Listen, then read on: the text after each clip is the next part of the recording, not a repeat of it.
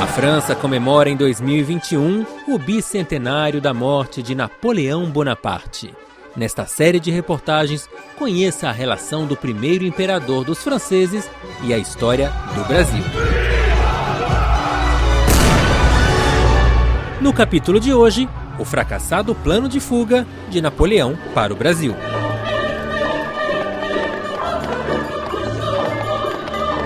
Em 1817, nove anos depois da chegada da corte portuguesa ao Brasil, eclodiu em Recife a Revolução Pernambucana.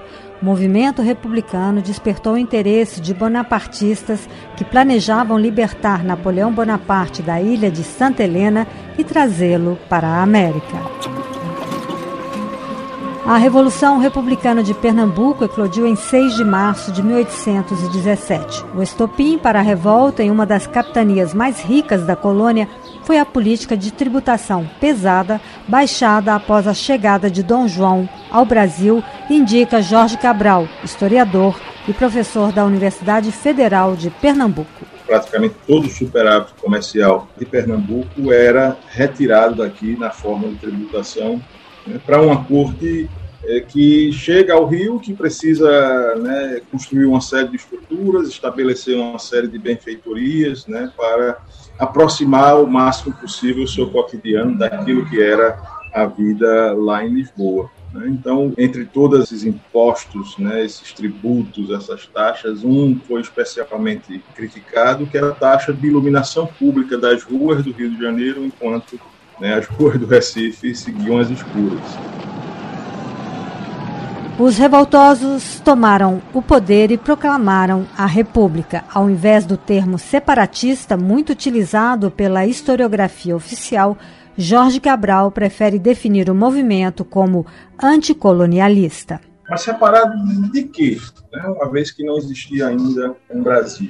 É um movimento anticolonialista que consegue efetivamente tomar o poder. É o único em toda a história da monarquia portuguesa.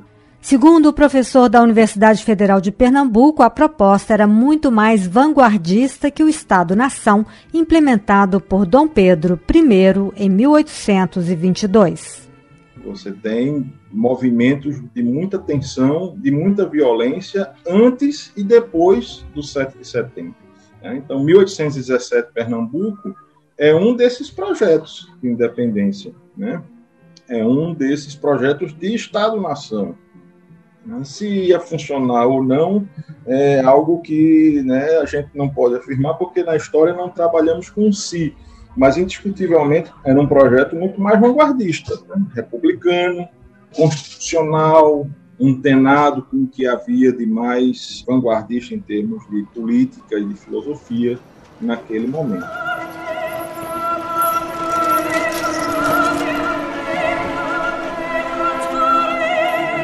Os ideais da Revolução Francesa influenciaram o movimento pernambucano que foi relatado pelo comerciante francês Louis-François Tolenard no livro Notas Dominicais. Em lugar de vossa mercê, disse vós simplesmente.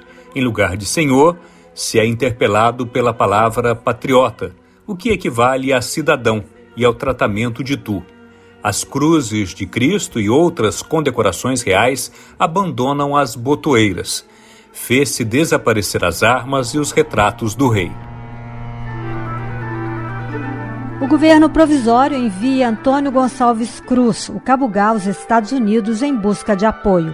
Ele acaba despertando a simpatia de bonapartistas exilados na Filadélfia. Surge, então, o plano para libertar Napoleão Bonaparte da ilha de Santa Helena a partir de Pernambuco, revela o escritor Leonardo Dantas. Cabugá conseguiu nada menos de que, segundo alguns estudiosos, cerca de um milhão de dólares arrecadado na época para formar essa marinha e chegou inicialmente a mandar dois navios à costa do Nordeste que chegaram ao Rio Grande do Norte e à Paraíba, trazendo não só enviados dos bonapartistas, como também trazendo armas e suprimentos.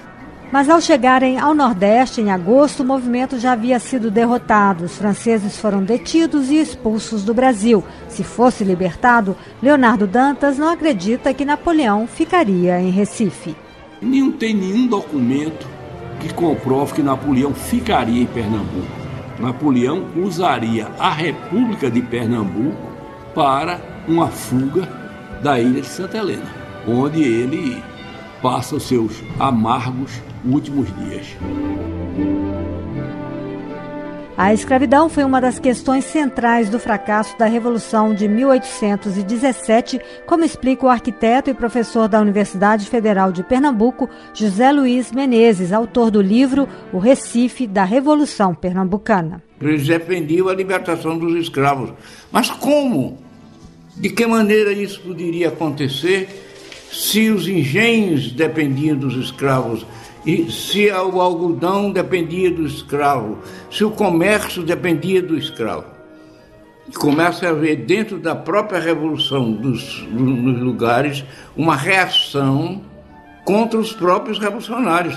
A primeira experiência republicana no Brasil durou apenas dois meses e foi derrotada em 19 de maio. A devasta imposta pela corte condenou, executou, esquartejou e prendeu dezenas de revoltosos. O escritor Ronaldo Correia de Brito lembra que Pernambuco, que havia expulsado os holandeses no século XVII, tem um passado de lutas. Sem dúvida, Pernambuco e seu povo, durante esses anos todos, se alimentou desse sentimento revolucionário, dessa revolta que deu em mortos, banidos e muita tristeza. Mas aí eu me lembrei que deu também um poema de um, talvez, nosso maior poeta, João Cabral de Melo Neto, que eu considero o mais belo poema dramático em língua portuguesa. Ronaldo Correia de Brito acredita que a decadência da região Nordeste começou com a chegada da família real portuguesa ao Rio de Janeiro, época da Revolução Pernambucana. Você ouviu um episódio da série Napoleão e o Brasil, reportagem de Adriana Brandão e produção sonora de Pierre Zanuto.